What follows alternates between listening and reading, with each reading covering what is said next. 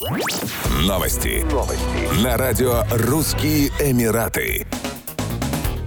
В Объединенных Арабских Эмиратах напомнили о суровых наказаниях за нарушение нового закона о защите прав потребителей. Так, нарушителям грозят штрафы до 2 миллионов дирхамов и 2 года тюремного заключения. Новый закон, вступивший в силу в октябре 2023 года, гласит, что поставщикам запрещено включать в контракты какие-либо положения, которые могут впоследствии нанести вред потребителям. Кроме того, потребители могут требовать компенсации за любой моральный или материальный ущерб, вызванный использованием товаров или услуг. Закон дополняет положение нарушение федерального закона номер 15 2020 года о защите прав потребителей и устраняет в нем ряд пробелов. Согласно новому закону, поставщики и коммерческие агенты должны раскрывать всю необходимую информацию о товаре и четко указывать его цену при выкладке. Реклама товаров не должна вводить в заблуждение, потребителям должны выдаваться чеки с указанием цены и даты покупки. Поставщики должны соблюдать гарантийные сроки и условия, предоставлять запасные части и услуги по техническому обслуживанию товаров, заменять бракованные товары или возмещать возмещать их стоимость. При обнаружении дефектов поставщик должен снять товар с продажи, а покупателю предложить ремонт, замену или возврат стоимости при обнаружении недостатков.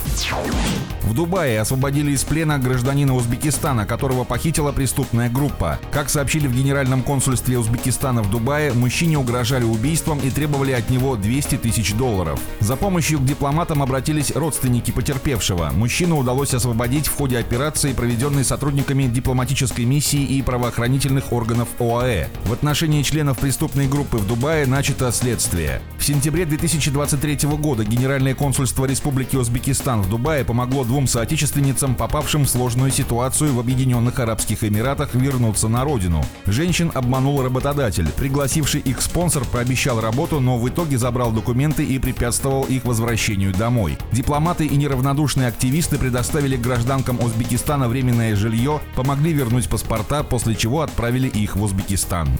Еще больше новостей читайте на сайте RussianEmirates.com